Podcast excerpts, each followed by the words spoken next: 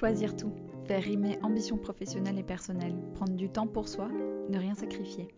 Bienvenue dans Les Équilibristes, le podcast qui invente de nouvelles façons d'intégrer toutes les facettes de la vie le plus harmonieusement et sereinement possible, pour œuvrer à l'égalité femmes-hommes dans les entreprises, les organisations et la société plus largement. Pour traiter ces sujets millefeuilles, à la fois intimes, familiaux, sociaux, économiques, vous entendrez ici des conversations avec des mamans, des papas, des couples et des experts qui choisissent tout et nous livrent ce que ça signifie concrètement pour eux et comment ils avancent. L'ambition de ce podcast, vous rassurer, vous faire réfléchir, rire et prendre du recul, et surtout vous mettre en action pour construire la recette qui vous convient. Je m'appelle Sandra Fiodo et ces questions me passionnent depuis que je suis devenue maman et manager en même temps. Merci de votre écoute, je me réjouis vraiment de faire avancer ces sujets avec vous. Salut les équilibristes, je suis très heureuse de vous retrouver pour vous partager un dernier épisode avant une pause estivale. L'épisode de cette semaine traite d'un sujet que je voulais aborder depuis un moment, et une lecture récente m'en a donné l'opportunité. Ce sujet, c'est celui du burn-out maternel. Dans les équilibristes, on parle de ce que signifie vouloir vivre toutes les facettes de sa vie, sa vie de parent, de professionnel, de femme ou d'homme, et ne renoncer à rien. Mais parfois, à force de jonglerie, il arrive qu'on trouve le fil bien fin ou bien instable. Je pense qu'on est nombreux et nombreuses à avoir parfois ressenti ce vertige, en particulier après ces mois de confinement si intenses pour les parents travailleurs. Marion Roucheux, que vous allez entendre aujourd'hui, c'est la cofondatrice des Louves, un superbe média en ligne pour les femmes et mères. Marion et son associée Marine y abordent des sujets de plus en plus intimes, tabous, dont le dernier en date qui était le témoignage de Marion qui a vécu ces dernières années une spirale de fatigue extrême. Son témoignage est fort, juste et touchant, et il m'a donné envie de parler de ce sujet avec elle en particulier parce qu'elle en parle avec honnêteté et avec recul, qui sont les deux ingrédients qui font de son témoignage une précieuse aide pour celles et ceux qui auraient besoin de l'entendre. Alors je vous laisse plonger dans notre conversation que j'ai adorée.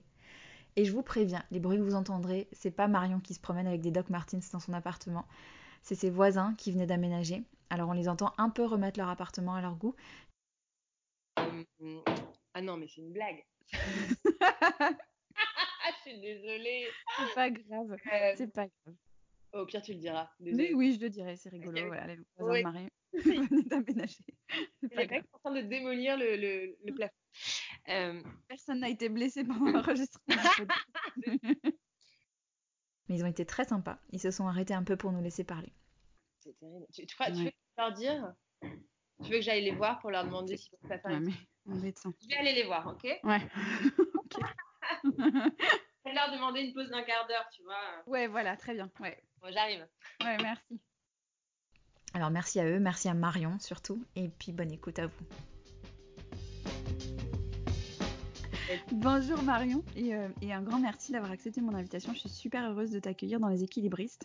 Je voulais commencer par te féliciter pour ton édito, qui va être un peu le sujet de notre discussion d'aujourd'hui. On mettra euh, le lien dans les notes de l'épisode, mais tu as eu le courage de parler d'un sujet qui est encore vraiment très tabou, c'est le burn-out maternel. Et tu l'as fait avec beaucoup, beaucoup d'honnêteté et en condensant un, peu tous les sujets qui sont au cœur de nos problématiques contemporaines de mère et au cœur de ce qu'on explore dans les équilibristes. Alors, déjà, un énorme bravo pour ton courage et puis pour la justesse de ton texte. Euh, le burn-out, c'est une notion qu'on associe souvent à la sphère professionnelle. Alors que dans le fond, c'est une problématique d'épuisement qui peut toucher un peu toutes les sphères.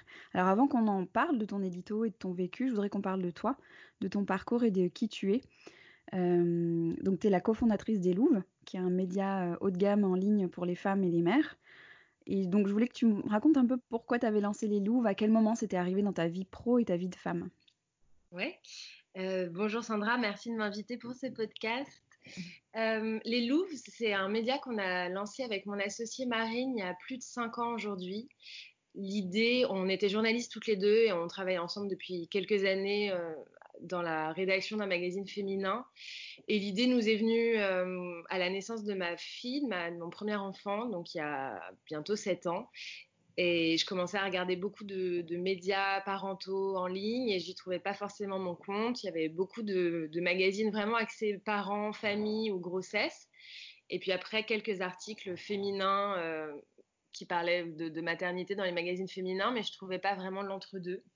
Et euh, on a eu envie de monter un média qui parlait aux mamans contemporaines, euh, qui s'adresse à elles non pas comme uniquement à des utérus, mais qui met en compte le fait qu'avoir des enfants, ça a changé beaucoup de choses après dans tout notre quotidien de femme.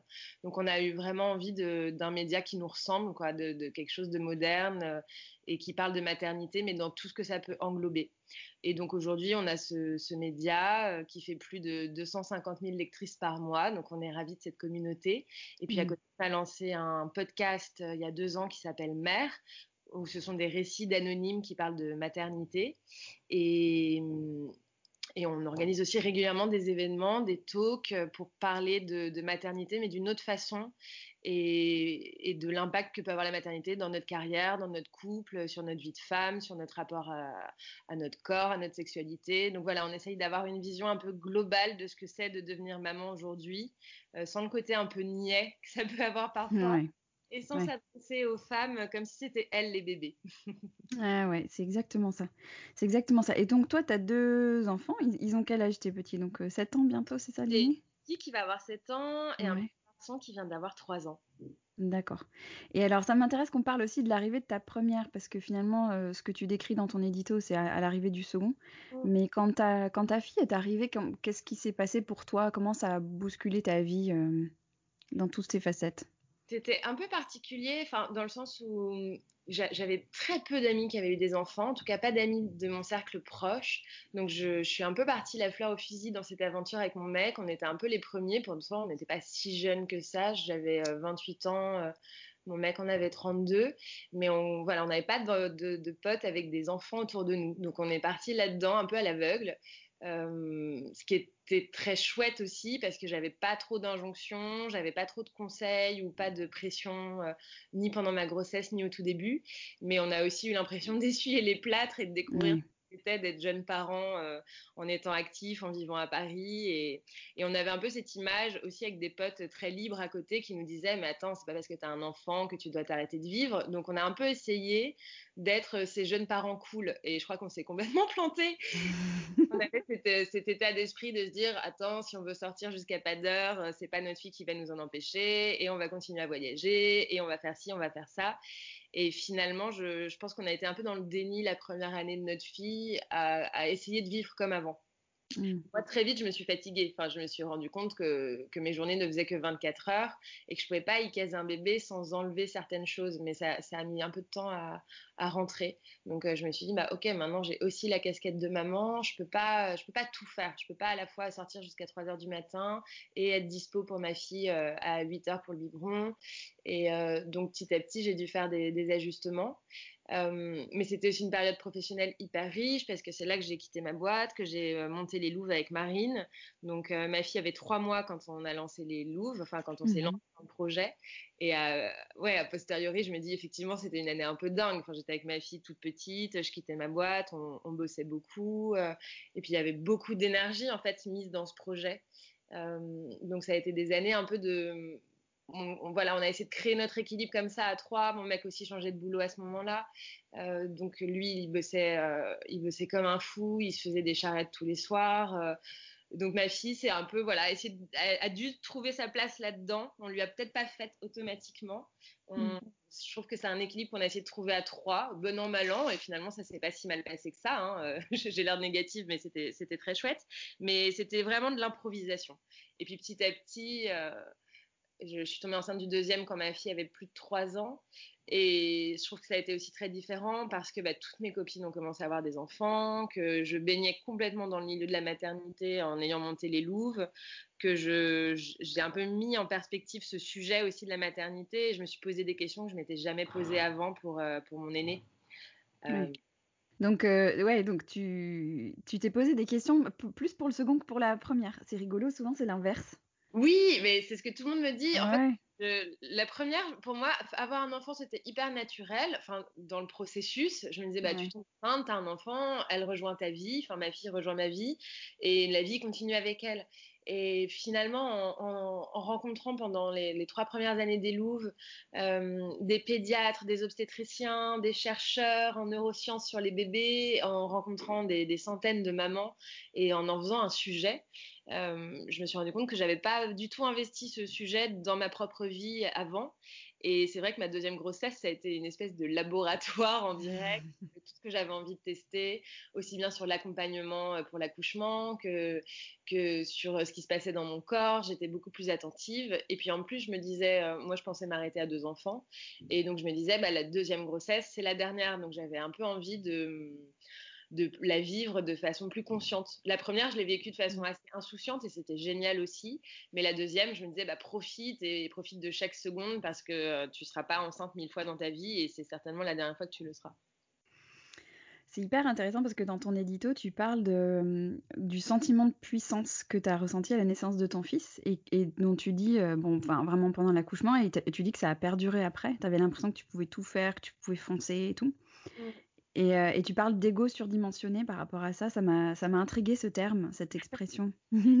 alors c'est, marrant parce que j'en ai, j'en ai pas mal parlé aussi avec, avec ma psy, parce que après j'ai été suivie par une psychiatre pendant euh, mmh plus d'un an, euh, qui me disait que la naissance c'est avant tout un traumatisme, mais c'est un traumatisme positif en général. Et c'est vrai que ça crée quelque chose de très très fort euh, à la fois dans ton corps et à la fois dans ton esprit. Moi, pendant, bah, pendant ma grossesse, j'étais très très connectée à, mes ressentis, à mon corps et, à, mes, à mes envies, à mes besoins. Et j'ai effectivement vécu un accouchement qui a été une, un moment hyper fort, une expérience complètement bouleversante. Euh, parce que j'ai pas pu avoir de péridurale parce que ce bébé est arrivé très vite.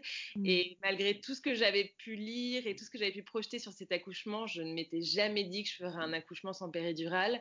Donc j'ai été complètement prise par surprise par euh, la douleur, la rapidité de la chose et, et le fait de ne pas être accompagnée par les médicaments. Et en fait, euh, ça m'a demandé en à peine 45 minutes d'aller chercher des ressources en moi que je ne soupçonnais pas et que j'avais pas du tout commencé à travailler pendant la préparation à l'accouchement. Donc, euh, ça a été de l'improvisation là encore. Euh, ça a été très rapide et très douloureux. J'ai vraiment cru que j'allais mourir. J'ai mmh. trouvé ça, enfin, c'était horrible, quoi. C'était clairement mmh. horrible. Et en même temps, une fois passé le cap de la douleur, il y a cette espèce d'acmé atroce où on pense qu'on va s'effondrer. Et, puis d'un coup, j'ai compris, quoi, j'ai compris que mon corps était en train, ce qu'il était en train de faire, que la douleur était en train de m'annoncer qu'un bébé arrivait. Je me suis raccrochée à cette phrase que j'avais pendant plusieurs interviews avec des experts euh, de la grossesse qui me disaient mais la douleur de la naissance c'est quasiment la seule douleur positive. En fait c'est la douleur qui dit que tout va bien, que, la vie est en route. Donc je me raccrochais à ça pendant l'accouchement en me disant euh, ok là je souffre mais, euh, mais ça veut dire que tout va bien, ça veut dire que mon bébé arrive. Et j'ai eu une impression d'être complètement connectée à mon corps et d'être hyper puissante parce que j'ai dépassé quelque chose que je n'avais jamais vécu et je pense que je vivrai plus, enfin je l'espère en termes de douleur Mmh. Et quand mon bébé est arrivé, c'est aussi quelque chose que je n'avais pas eu à mon premier accouchement. Euh, j'ai eu cette espèce de décharge d'hormones, de shoot d'adrénaline. Enfin, j'étais complètement droguée, en fait, naturellement, par tout mmh. ce que le corps peut dégager pendant l'accouchement. Et, ouais, c'était un moment complètement euphorique parce qu'en plus, on était dans une salle d'accouchement. Ils n'avaient pas vraiment eu le temps de préparer les choses parce que j'ai accouché très très vite. Donc, c'est mon mec qui faisait office d'étrier parce qu'il n'y en avait pas. tenait les jambes, la sage-femme était là un peu en mode improvisation.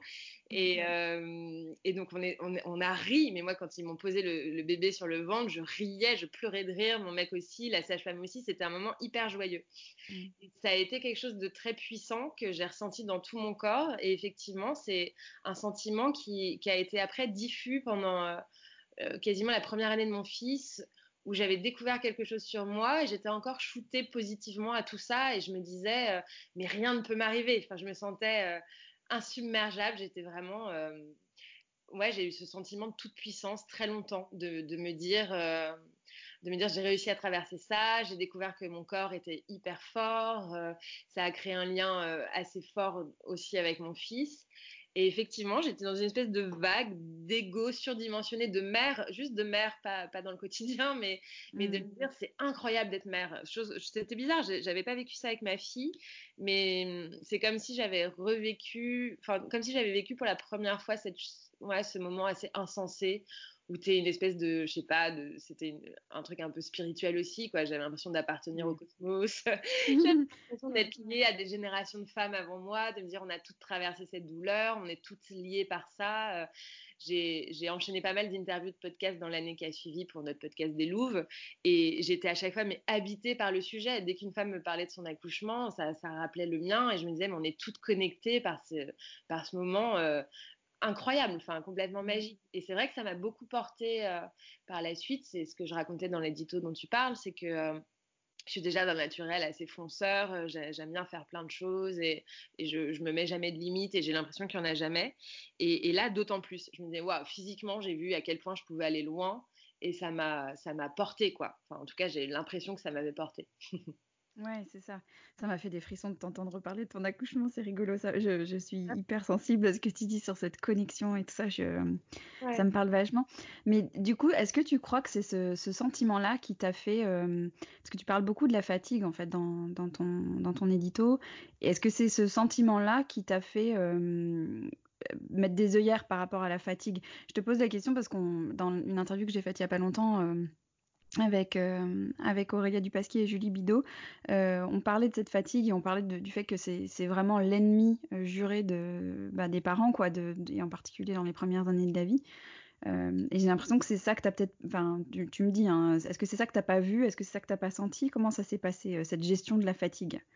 Ouais, bah, je pense que devenir maman, c'est aussi ne, plus trop s'écouter à un certain mmh. moment c'est faire passer tes besoins après ceux de tes enfants, notamment dans les premiers mois, parce que euh, c'est quelque chose que tu apprends très vite, c'est que l'enfant est hyper dépendant de toi, qu'il a un rythme qui n'est clairement pas le tien, et il faut que tu t'oublies un peu dans ces moments-là, parce qu'en plus, si tu t'oublies pas, tu rentres dans un système de confrontation et de frustration. Euh, si chaque nuit où je devais me réveiller trois fois par nuit, je n'avais Si je me disais ah non j'ai pas envie de le faire c'est encore plus douloureux à vivre. Il y a ce moment où tu mets de côté tes propres besoins et où tu t'écoutes pas. Euh, ce que je trouve tout à fait normal les deux trois premiers mois parce que de toute façon tu es avec un nouveau-né qu'il faut il faut le nourrir euh, il n'est pas encore du tout calé sur les nuits euh, donc je pense que tu as une phase d'adaptation comme ça qui est tout à fait normale et, je pense que moi, j'ai raté ce coche après le troisième mois où normalement tu es censé instaurer un rythme. Et, nous, c'était mon fils est né au printemps.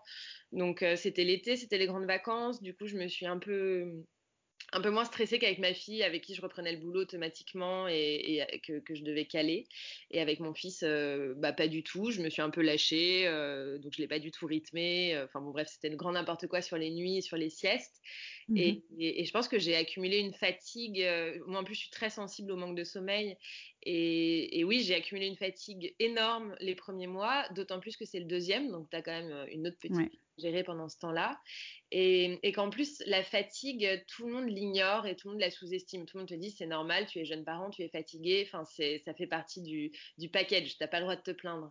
Et, donc, moi, tous les matins, je me levais en me disant mais mon Dieu, vivement ce soir que je me recouche. Qui paraissait évident les premiers mois, mais ce qui, au bout d'un moment, m'a fait me dire que c'était pas très, très normal. Euh, mais tu es déjà dans une boucle, en fait. Tu es, déjà en, en roue libre et tu te poses plus de questions. Donc, en plus, moi, mon fils a fait ses nuits super tard, mais quand je dis super tard, c'est genre à 16-18 mois. Donc, ah j'ai enchaîné une année euh, très compliquée. J'avais pas vraiment eu de vrai congé maternité. Et, et en fait, j'étais j'ai pris le contre-pied de tout ce qu'il fallait faire et je me suis dit plus j'étais fatiguée, plus j'en faisais en me disant de toute façon si je m'arrête, je m'écroule de fatigue. Donc je préférais en faire plus, quitte à me dire comme ça moi je suis bien crevée le soir et je dors. Et c'est vrai que le premier warning pour moi ça a été euh, ouais, ça a été la, fatigue qui petit à petit en fait a mené à des insomnies. Donc le truc complètement paradoxal. Donc euh, plus j'en faisais, moins je dormais et moins je dormais, plus j'en faisais comme si j'essayais de compenser en fait c'est ce, cercle infernal de, la fatigue. Et tu parles de cette sensation d'être au bord du gouffre. Et au-delà de la fatigue, qu'est-ce que tu as ressenti comme étant... Euh, Dans les signes qui m'ont fait comprendre que quelque chose n'allait pas, il y a donc eu la fatigue. Euh, la fatigue parce que je, donc je, dormais de moins en moins, je faisais de plus en plus d'insomnie. Euh, et pour compenser ça, le week-end, j'ai commencé à faire des siestes, des siestes énormes. Je me couchais à, 13h en même temps que mon fils et je me levais vers 17-18h. Donc mmh. ça a complètement déréglé mon rythme de sommeil, mais sans que je m'en rende vraiment compte, parce que je me disais, mais en même temps, je dors deux heures par nuit, forcément, le week-end, je compense. Euh, donc, mais bon, c'est vrai qu'avec du recul, ça paraît tellement évident que c'était pas la bonne idée. Euh, il y a eu ça, euh, il y a eu l'agacement, l'énervement, la colère qui montait de plus en plus. Donc j'étais de plus en plus euh, susceptible, mais ça pareil, je le mettais sur le coup de la fatigue en me disant bah, c'est normal, j'ai dormi deux heures cette nuit, j'enchaîne une journée de boulot et ensuite j'enchaîne sur les enfants, donc c'est normal que je sois à fleur de peau. Mais mmh c'était plus qu'à fleur de peau, c'est que petit à petit ça commençait à être euh, des, engueulades avec mon mec euh, hyper régulières, à être euh, un, manque de patience absolue avec mes enfants. Donc le moindre écart, le moindre mot de travers, je me mettais non pas à, râler, mais carrément à hurler. mais je me rendais pas compte à quel point je dépassais les limites. C'était, c'est ce que j'ai dans mon édito. Il y a un moment, je, je comprenais plus, je comprenais même pas que c'était pas moi l'enfant. Je faisais des colères d'enfant face à mes enfants. Colérique qu'eux et eux euh, ne comprenaient absolument pas ce qui arrivait et mon mec essayait de tempérer et quand il essayait de tempérer je m'énervais encore plus fort donc il y avait vraiment cette susceptibilité cette colère en fait latente euh, régulière euh, dans les autres signaux qui sont arrivés petit à petit donc ouais il y avait l'épuisement la colère et, en fait là où j'ai compris que ça allait pas c'est que je j'ai commencé à avoir peur de rentrer chez moi mmh. Hum, je, repoussais le moment où je devais rentrer, subir, entre guillemets, mes, enfants et ma famille. Donc c'était vraiment le cercle vicieux. J'étais tellement pas prête à enchaîner une journée avec mes enfants après m'être enchaîné une journée de boulot que je bossais plus. Je décalais complètement mes heures de rentrée. Donc en fait, je faisais en sorte que la nounou, euh, au début, prépare le dîner, puis c'est petit, en fait, ce soit elle qui gère le coucher. Et en fait, je rentrais jamais avant 20h30, 21h pour être sûre de ne pas avoir à gérer ça. Et petit à petit, je me suis mise à redouter les week-ends en me disant, mon Dieu, il va falloir que, je subisse mes enfants tout le week-end, donc le vendredi soir, mais j'en avais des, crises d'angoisse à ne pas vouloir rentrer chez moi, mais pas à me l'avouer. En fait, je, disais à tout le monde, ah, j'en ai marre de Paris, j'en ai marre des week-ends à Paris. Euh, donc mon mec euh, compréhensif me disait, bah viens, on part. Et en fait, c'était encore de l'organisation qui m'ajoutait de la charge mentale. Donc euh, en fait, je préférais rester à Paris. Et petit à petit, ça devenait ce cercle noir, quoi, de, rien ne me donnait envie. Et le travail était une espèce de, refuge, mais c'était un faux refuge parce que s'épuiser au boulot, c'est pas non plus la solution quand on est, quand on est déjà à bout de force. Et là où j'ai su que ça allait pas, c'est euh, Enfin, il m'a fallu des mois parce que j'étais dans le déni absolu. C'est que je me réveillais tous les matins en pleurant. Euh, donc chaque matin, je me réveillais en, pleurant, en me disant je suis trop fatiguée, je vais jamais y arriver, et je, je, pleurais sous ma douche, et après je repartais. Donc je repartais pour une journée, et là, j'ai commencé à aller voir, euh, enfin, j'avais déjà un médecin qui me suivait. Et, je lui ai dit, oui, c'est vrai que je pleure beaucoup en ce moment, mais je pense que c'est lié à mes cycles menstruels. Et là, elle m'a dit, vous n'avez pas vos règles tous les jours, Marion. Donc, elle m'a dit, notez un journal de votre corps, euh, notez quand, quand, voilà, quand vous pleurez. Et donc, de, pendant 3-4 mois, j'ai, je, enfin, je l'ai relu maintenant, parce qu'à l'époque, je ne me rendais pas compte. J'ai noté, et là, je les ai relus récemment, et je pleurais tous les matins et tous les soirs et, j'étais fatiguée tout le temps. Donc j'avais mal au ventre, j'avais mal au dos, euh, j'étais, enfin, je, et je le notais et ça me paraissait normal. Et donc mon médecin, au bout de, quatre mois à ce rythme-là, m'a dit, euh, écoutez, là vous êtes en plein burn-out. Et je disais mais pas du tout. Enfin, j'adore mon taf, je suis hyper fonctionnelle dans le boulot. Enfin, je voyais pas du tout. Pour moi, le burn-out c'était dans la sphère professionnelle et pas personnelle. Ouais. et, elle m'a dit, mais ce n'est pas forcément lié à votre boulot. Elle me dit, vous êtes en surchauffe. En fait, le burn-out, c'est un moment où euh, vous ne pouvez plus rien faire rentrer dans votre système. Euh, vous avez trop de choses. Il faut absolument ralentir, prioriser, euh, changer, changer votre mode de fonctionnement ce qui était assez impossible à l'époque parce que déjà j'avais ma boîte, donc euh, c'est un peu compliqué de se dire ok je m'arrête euh, parce qu'elle m'a dit bah, là je voudrais vous arrêter deux mois. Je lui ai dit bah non c'est pas possible, je, je, je, je, peux pas et surtout je ne voulais pas. Je me disais oh là là mais en plus me retrouver deux mois chez moi et donc être euh, officieusement parce que ça sera jamais officiel mais officieusement la nounou attitrée de mes enfants 24 sur 24 et tout c'est pas possible. Mais absolument pas m'arrêter. En plus, mon associé à cette époque-là euh, allait bientôt être en congé mat, donc c'était inenvisageable que j'arrête de bosser. Et donc ma psy m'a dit, ok, euh, vous n'arrêtez pas de travailler, mais on va essayer de, on va essayer de développer un nouveau mode de fonctionnement. Il faut absolument que vous vous reposiez parce que vous n'arrivez pas à dormir. Donc, euh, elle m'avait imposé un nouveau rythme en me disant c'est alors, c'est des petits trucs tout cons, mais euh, comme moi, je suis beaucoup sur Instagram pour le boulot, elle m'avait dit, bah, déjà, comme c'est lié au travail, le week-end, c'est pas de réseaux sociaux, parce que sinon, c'est trop, euh, c'est du boulot pendant le week-end sans que vous en rendiez compte. Elle m'avait mmh aussi dit, euh, toutes les semaines, enfin, tous les soirs, vous vous couchez à 21h. Lol. Bien sûr, tout à fait. Donc, bon, j'avoue que j'ai pas exactement suivi le truc à la lettre. Ouais. Mmh, elle m'avait recommandé de prendre des somnifères, ce sur quoi j'ai freiné des quatre fers en disant c'est hors de question que je prenne des médicaments pour dormir. J'avais une impression d'échec, donc ça c'est hors de question, je vais réussir à retrouver mon rythme.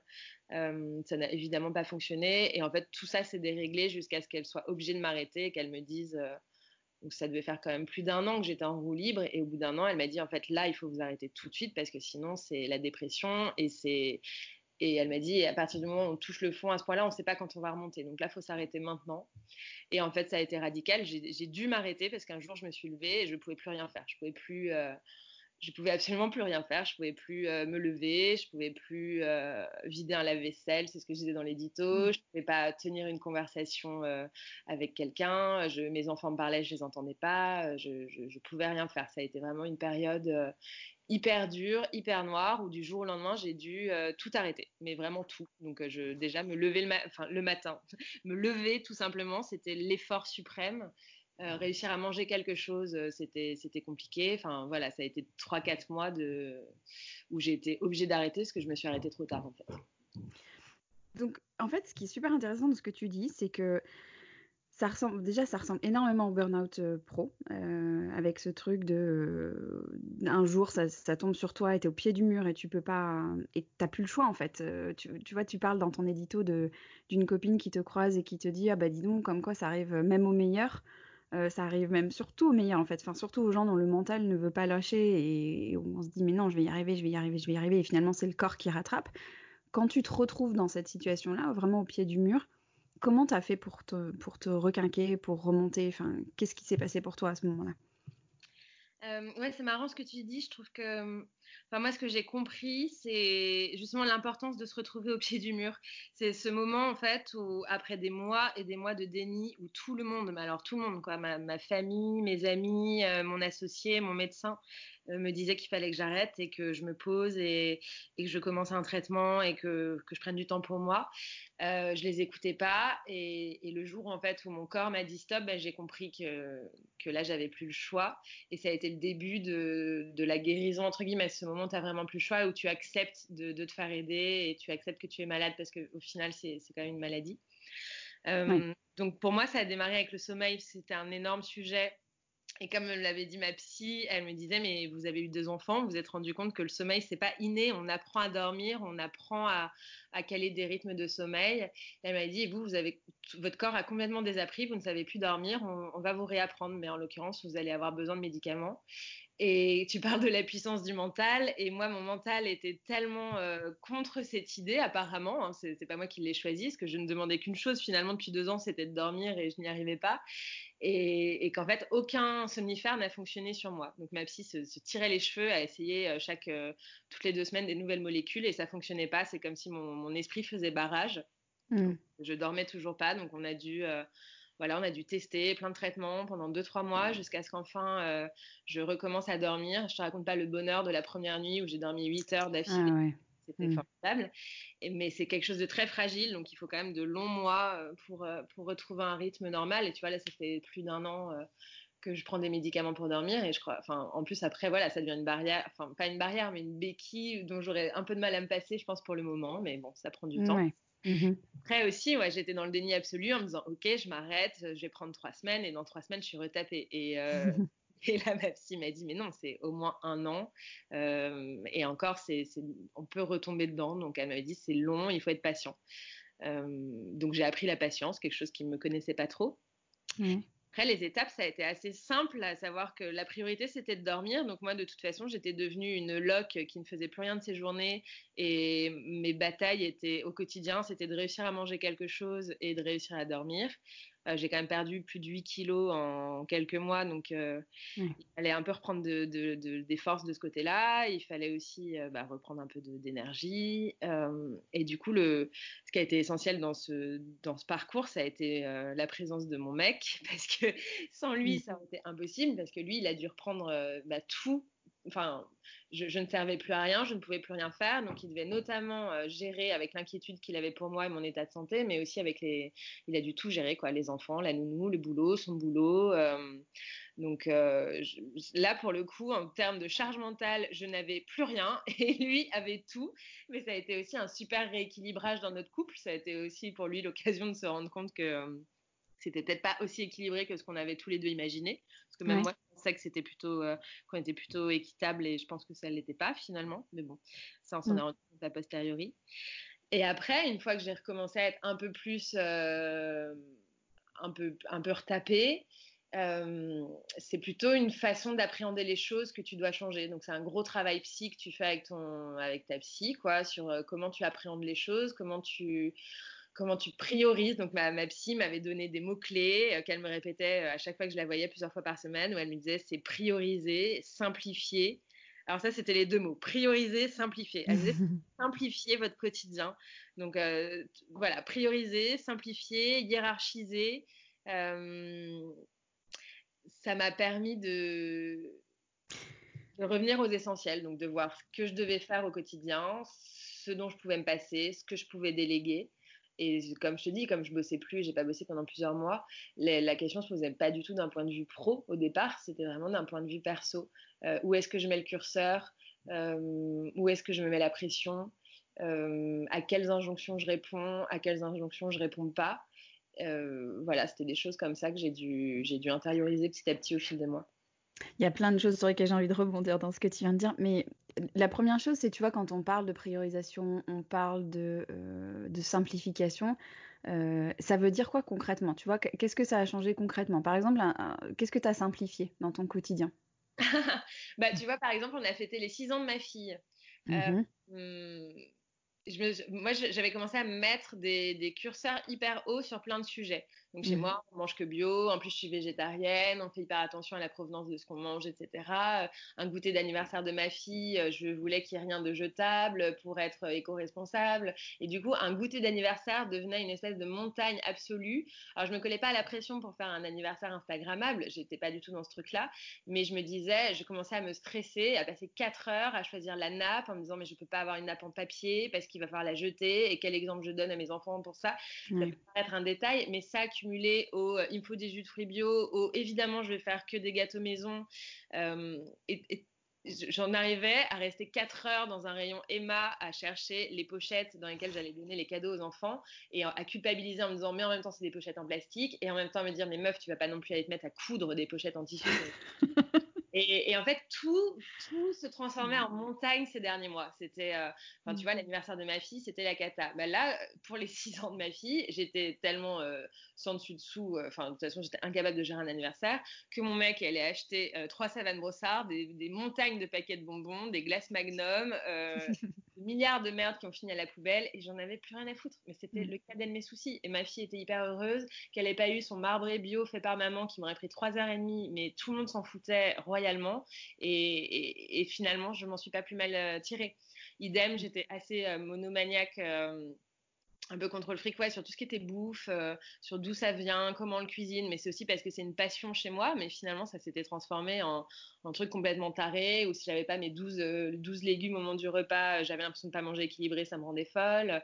Et là, bah, étant donné que déjà je mangeais plus rien et qu'ensuite c'était mon mec qui faisait la bouffe, euh, j'ai appris qu'un plat de pâtes ça suffisait très bien, que les enfants n'étaient pas obligés d'avoir 12 fruits de saison pour le goûter, que c'était pas grave si c'était pas le cas. Donc c'était des mini détails comme ça au tout début. Et petit à petit, j'ai aussi, je me suis rendu compte que c'était quand même une part de ma personnalité, mais qui là avait été euh, exacerbée, enfin vraiment à outrance, de vouloir un peu tout contrôler. Et finalement, j'avais commencé à ne enfin, fini par ne plus rien déléguer à mon mec. Donc, je me plaignais que ce soit toujours moi qui organise, qui fasse, qui prépare, qui projette, etc. Mais c'est parce qu'au final, mon mec me disait, mais oui, mais quand c'est moi qui propose des choses, c'est jamais bien, c'est jamais ce que tu veux, c'est jamais à la hauteur de ce que tu as fixé, etc. Bah, là, de voir euh, mon mec euh, organiser les vacances, euh, préparer les week-ends, prendre en charge les sorties avec les enfants, dire, bah, là, samedi matin, on va faire ça, ça, ça avec les enfants, tu nous rejoins, tu nous rejoins pas si tu veux, c'était d'un coup tellement plus léger. Enfin, j'avais arrêté de prendre en charge le moindre détail de notre quotidien. Et mmh. finalement, c'était pas fait comme je l'aurais fait mais c'était fait et c'était très bien aussi. Donc j'ai appris aussi à accepter la différence et, à accepter que ce soit pas moi qui, que ce soit pas fait à ma sauce tout le temps. Ça peut paraître con hein, parce que c'est vraiment du, mini détail. Euh, ah sur ça. Après, il y avait aussi cette question sur la simplification. De, je me collais une pression de malade avec mes enfants en me disant qu'il fallait que je profite. Enfin, j'étais dans cette espèce de culpabilité de me dire quand je suis avec eux, je ne suis pas au travail, et quand je suis au travail, je ne suis pas avec eux. Et du coup, j'arrivais jamais à profiter euh, d'aucun moment parce qu'à chaque fois, je culpabilisais de ne pas être ailleurs. Et, donc, quand j'étais avec eux, j'essayais d'en faire, euh, de faire des trucs un peu fous, quoi. Et, ma psy m'a dit, mais à partir de maintenant, un moment avec vos enfants, c'est un moment avec vos enfants. Vous pouvez rester chez vous. Vous n'êtes pas obligé de vous lancer dans un atelier créatif à la one again. Vous pouvez aussi juste mmh. lire un bouquin et ça sera déjà un moment appréciable. Et donc, mmh finalement, vu que ça faisait quand même un an et demi que j'étais en overdose d'enfants, que j'avais beaucoup de mal à supporter ces moments de famille, euh, j'ai réappris le plaisir simple de les coucher, de lire une histoire, de pas m'énerver contre eux à la moindre seconde. Euh, ça a été des toutes petites choses. Je ne saurais pas t'expliquer, c'est vraiment des tout petits détails accumulés. Ouais, mais je, vois très bien ce que tu veux dire sur. En fait, ce qui me frappait dans ce que tu racontais tout à l'heure, c'était le, justement l'absence de plaisir. Et, je dis ça parce que je pense mmh. qu'on peut tous le vivre à un moment donné, l'absence de plaisir d'être avec les enfants, tu vois. Et qui est d'autant plus douloureux que, effectivement, toi qui es en plus beaucoup sur Instagram, euh, tu as, l'impression que le fait d'être avec ces enfants, en soi, ça doit, ça doit rendre joyeux et heureux et tout ça, quoi. Alors que. Je note ça parce que ça a été mon gros point de là où je me suis rendu compte que ça n'allait pas, c'est quand je me suis rendu compte que je me nourrissais plus de rien, plus rien ne m'apportait de plaisir. Il y avait vraiment, euh, ça a vraiment été ça. C'est là que j'ai compris que j'étais malade. C'est plus rien ne m'apportait de plaisir. Euh, j'appréciais plus les moments en famille, euh, j'appréciais plus les moments avec mes amis, mes grandes passions dans la vie qui sont manger et lire, ça m'apportait plus de plaisir non plus. je, je trouvais plus, ouais, il y avait plus rien qui m'enrichissait. Et, finalement, parce que je, n'arrivais plus à ce niveau de satisfaction, tout était frustrant pour moi, rien n'était jamais assez bien. Et c'est marrant parce qu'on en revient à ce sujet de trauma de la naissance. On en a beaucoup parlé avec ma psy qui me disait que au moment de la naissance et de l'accouchement, j'ai vécu un traumatisme hyper positif, une espèce de shoot, un peu comme un shoot de drogue, tu vois, quelque chose de, mmh d'hyper puissant. Elle me dit, et dans les années qui ont suivi, vous avez essayé de retrouver euh, cette intensité de cette intensité en fait de vie et évidemment, c'est pas des choses qu'on vit tous les jours. Et elle me dit, petit à petit, les choses vous ont paru assez fades à côté et vous avez essayé d'engranger euh, le maximum d'expérience pour euh, arriver à ce niveau de kiff. Mais forcément, euh, cette intensité-là, tu la vis pas tout le temps. Elle me disait, il faut réhabituer, abaisser le curseur et vous réhabituer à des plaisirs simples et à pas avoir de shoot d'adrénaline, enfin pas attendre d'avoir un shoot d'adrénaline pour profiter d'un moment. Et je pense mmh. que ça a été vraiment ça, cette espèce de rééquilibrage de me rendre compte, euh, je le savais avant et je le savais même pendant que j'étais frustrée, mais de me rendre compte qu'un plaisir simple peut suffire. Mais c'était aussi réhabituer son corps, donc c'est à la fois du mental, mais il y avait quand même un truc euh, très, euh, très physique, quoi. Les deux étaient très liés. Et comment ça s'est passé le, confinement pour toi? Parce que c'était dans une période du coup où tu te remettais doucement. Enfin, comment, comment tu l'as vécu? Ah ben moi c'était formidable. Pour moi le confinement n'a rien changé. Euh, enfin c'est ce que je disais euh, à cette époque-là euh, aux gens qui étaient autour de moi. Je leur disais mais moi j'ai vécu le confinement l'année d'avant. Enfin j'étais complètement enfermée, j'avais plus de vie sociale. mon seul lien avec l'extérieur c'était mon mec et, et, un peu mes enfants. donc le confinement je l'ai vécu avant. Et là j'étais limite soulagée de, voir que tout le monde était dans le même cas que moi et qu'en fait je ne ratais plus rien. Était tous dans la même situation et, en plus moi, les, mois qui ont précédé le confinement, j'ai fait un tel travail sur moi, un tel cheminement pour apprendre à me connaître, à me recentrer, à être bien avec moi-même. Ça a été un, énorme boulot que je pense qu'il y a beaucoup de gens qui ont flippé de ce début de confinement à se retrouver seuls avec eux-mêmes et avec leur famille. Et je me disais, moi, c'est un travail que j'ai fait avant. Euh, je, sais pourquoi c'est ma famille. Enfin, je sais pourquoi je, suis avec ces gens. Je sais pourquoi je les aime. J'avais déjà compris que ma famille c'était mon refuge, que j'étais bien avec eux, euh, et, qu'en fait je n'avais besoin que d'eux. Finalement, quand tu traverses une période aussi compliquée que celle que j'ai vécue, tu reviens vite aux essentiels, et les essentiels c'est les gens que tu aimes. Il n'y a rien de plus, euh, a rien de plus con, mais c'est vraiment ça. Et mmh. du coup confinement, je me disais, bah, moi, à partir du moment où je suis avec ma fille, mon fils, mon mec, euh, il, peut, il peut rien m'arriver, tout, tout va bien. Et donc, ça a été un moment en plus où j'avais le droit de ralentir. Euh, et moi, c'était le moment où je commençais à reprendre un peu du poil de la bête et où, du coup, je me suis remise tout doucement à bosser. Je me suis remise dans le rythme du boulot. Et comme c'était au ralenti pour tout le monde, c'était parfait, ni vu ni et, euh, et, où, et, en plus, je commençais à profiter de mes enfants depuis peu, à vraiment à nouveau savourer les moments passés avec eux. Et là, ça a été, ça a été merveilleux de pouvoir être avec eux sans subir. Je t'avoue que le confinement serait arrivé trois mois plus tôt, ça aurait été cauchemardesque parce que j'aurais jamais mmh. pu vivre en huis clos avec des gens alors que j'avais besoin de silence absolu, de solitude, de, de temps juste pour moi. Mais là, c'était euh, c'était la meilleure chose qui pouvait m'arriver. ouais, ouais. Et alors, tu parles de. Il y a deux choses euh, dont je voudrais parler par rapport à ce que tu viens de dire. Tu parles d'un truc euh, dans ton édito et dont tu viens un peu parler là, mais ce qui est fondamental, c'est de, tu vois, de savoir faire le tri entre tous les conseils, les injonctions, parce que mine de rien, tout ce que tu décris jusque-là, c'est quand même énormément teinté d'injonctions sur ce que doit faire une mère, ce que doit faire une femme, etc., pour se connecter à ce qui est le plus important pour soi. Et ça, c'est le travail que tu as fait en fait euh, toute cette année-là, c'est ça, c'est vraiment arriver à comprendre ce qui était pour toi le plus important, indépendamment de ce que tu avais enfin, acquis comme euh, devant être important. C'est un peu ça l'idée. Oui, c'est ça l'idée. Je pense que aussi, quand j'ai commencé à perdre pied, il y a, il y a j'ai plus, il y, a, il y, a, de nombreux mois, je, je, me posais beaucoup la question du sens. Euh, Mmh, et je pense qu'on arrive aussi à un, niveau, un moment de nos vies, une fois qu'on a eu nos enfants, qu'on se dit qu'on n'en aura peut-être pas d'autres, euh, où on se dit, bah, en fait, euh, j'ai monté ma boîte, j'ai mon mec, j'ai mes enfants, et, qu'est-ce qui se passe après? Enfin, C'est quoi les prochaines étapes? Et je me disais, bah, souvent, tu as tu as les étapes que tu vois chez les autres, on te dit que c'est à ça que va ressembler la vie, et moi ça me parlait pas, et j'avais du mal en fait à savoir euh, ce qui allait me rendre heureuse et donner du sens à ma vie dans les, dans les mois et années qui allaient venir. Et il a fallu que je détricote beaucoup. Euh, euh, ce qui venait de l'extérieur et ce dont moi j'avais vraiment envie et besoin. Et ça a pris beaucoup de temps et je pense que c'est des questions qu'on se pose pas avant un certain âge aussi, parce mmh. qu'on est dans le flux, dans le flot de la vie, qu'on fait nos enfants, qu'on est jeune, que c'est cool, qu'on construit. Mais je me disais, bah, une fois qu'on a construit tous les piliers, on... ça sert à quoi? C'est une base pour quoi? Et puis, je ne sais pas si tout le monde a, forcément une vocation ou tu vois, le sens, ça peut être très con. Moi, j'ai une amie qui me disait, mais moi, c'est faire des projets avec mon mec. Et j'étais, mais oui, mais quel projet? Enfin, J'étais en je ne savais pas. Je comment, c'est quoi après? Je fais quoi après? J'avais l'impression que justement, il y avait finalement peut-être pas assez d'injonctions. On m'avait pas donné de, de, de, de, trucs à faire. Je, je sais pas, j'étais un peu perdue, quoi. Mmh. Et, et, ce qui m'a, je pense que ce que j'ai appris ces derniers mois, c'est à à pas me fier aux autres. Euh, je me suis rarement comparée aux autres, mais en tout cas à, pas me fier à eux ou à pas essayer de d'imiter ou trop m'inspirer d'eux, mais plutôt aller chercher la solution en moi, à me dire ok qu'est-ce qui m'anime, qu'est-ce qui me rend heureuse, qu'est-ce qui me nourrit. Tu en parlais de ça tout à l'heure, de ce qui t'apporte de la joie ou pas, euh, mm-hmm.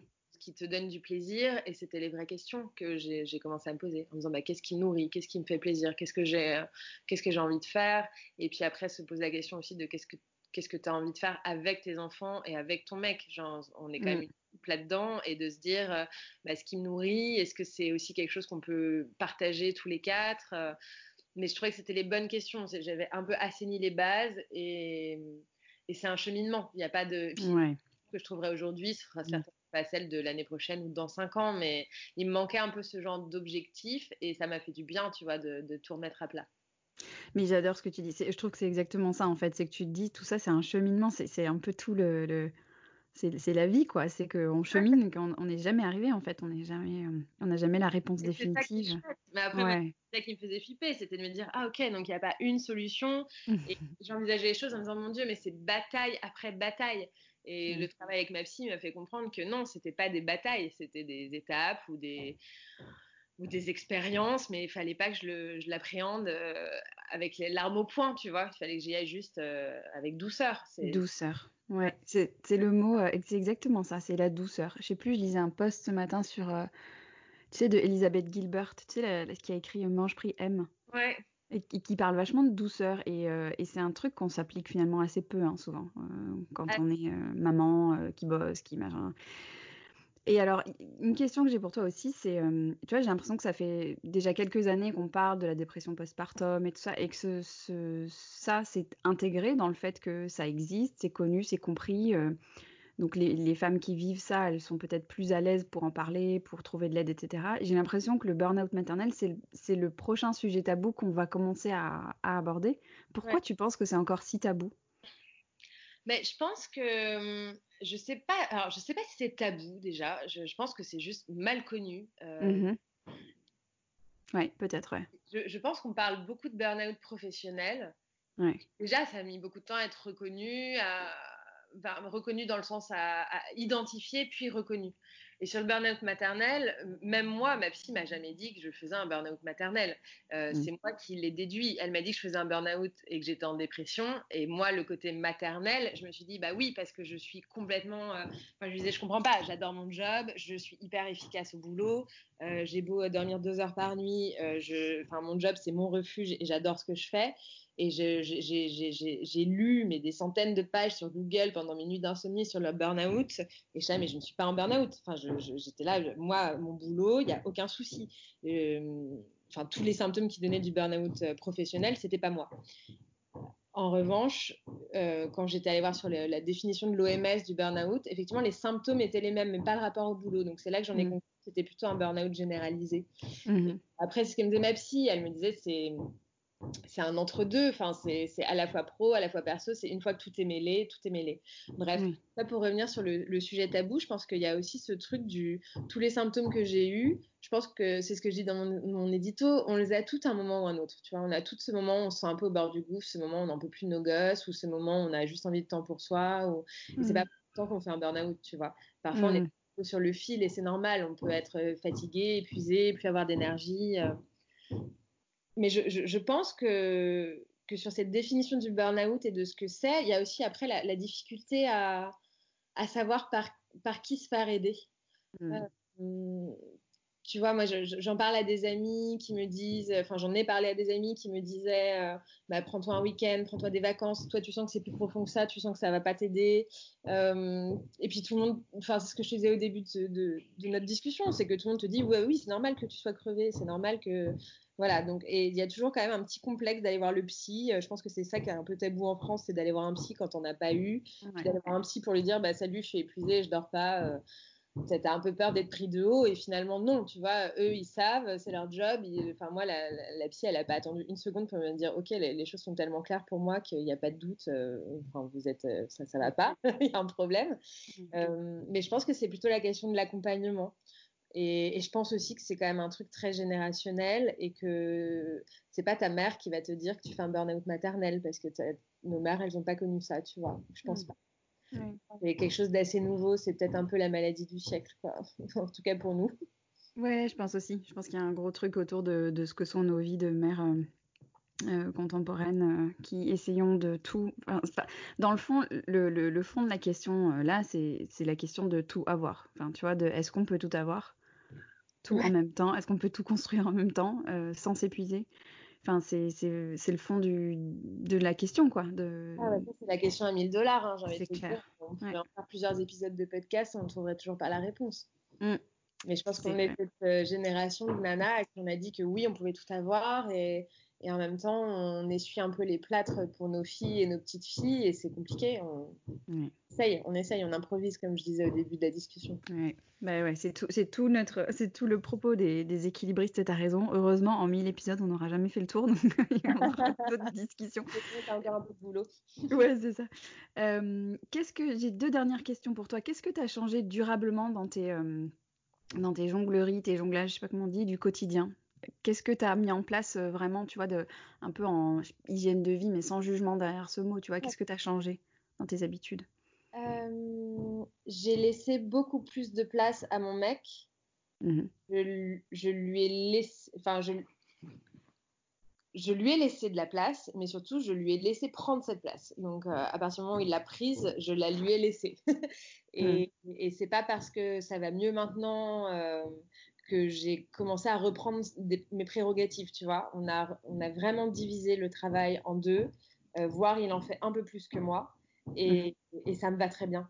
Et j'ai eu des espèces de tentations de, de, reprendre. Tu vois, c'est tout con, c'est moi qui gère la nounou et c'est moi qui gère la paye de la nounou. Bah, mmh. Moi, du coup, c'est moi, c'est mon mec qui a géré euh, tous ces calculs d'heures, euh, ces trucs, ces déclarations à la CAF et tout ça. Et là, par réflexe, après la fin du confinement, j'ai recommencé en fait à gérer ça. Et mon mec m'a dit, bah non, enfin, ça fait six mois que je suis dessus, maintenant c'est mon, mon truc. Et je me suis dit, mais oui, pourquoi je reprends ça? C'est autant mmh. d'espace libéré dans mon cerveau. Donc, euh, en fait, maintenant, tout ce que je peux déléguer, je délègue. Mmh. en tout cas, avec mon mec. Ça, ça serait mon premier truc de jonglerie. et, après, euh, moi, ce qui a été essentiel, ça a été de me créer des vrais sas de décompression et des vrais moments pour moi. Mmh c'est marrant, j'en parlais avec une copine hier soir et je disais, bah, jusque-là, quand je, prenais beaucoup de temps pour moi, mais c'est du temps que je prenais que j'évitais de prendre à ma famille ou à mon mec. Donc, par exemple, quand j'allais faire du sport, j'y allais le matin, je déposais les enfants à l'école, j'étais en legging, j'allais faire mon footing, je rentrais à la maison, je prenais une douche et je me, mettais au, boulot. Et comme ça, je me disais, bah, je prends pas de temps euh, sur mon temps de famille. Ouais, mais je prenais du temps sur mon temps de boulot et j'étais plus fatiguée.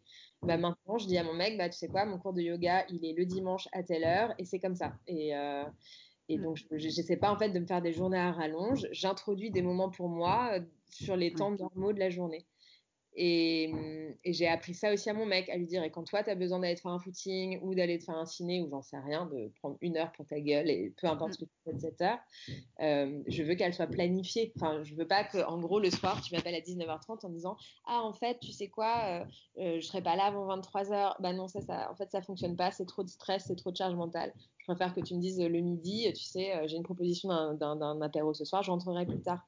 Ça me laisse le temps de m'organiser, ça m'évite de gérer dans le stress euh, l'organe dernière minute avec les enfants.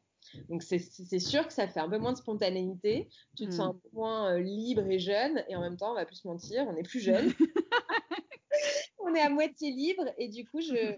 liberté, c'est pas faire tout ce qu'on a envie de faire, c'est dans un cadre donné réussir à, ouais, à, se fixer des objectifs et à les atteindre. Donc euh, que ce soit du temps pour soi ou dans le quotidien, voilà, je trouve ça important. Et un autre truc que j'ai appris, c'est con parce que je l'ai tellement appris avec les louves, mais c'est verbaliser. On te dit toujours de verbaliser pour les enfants.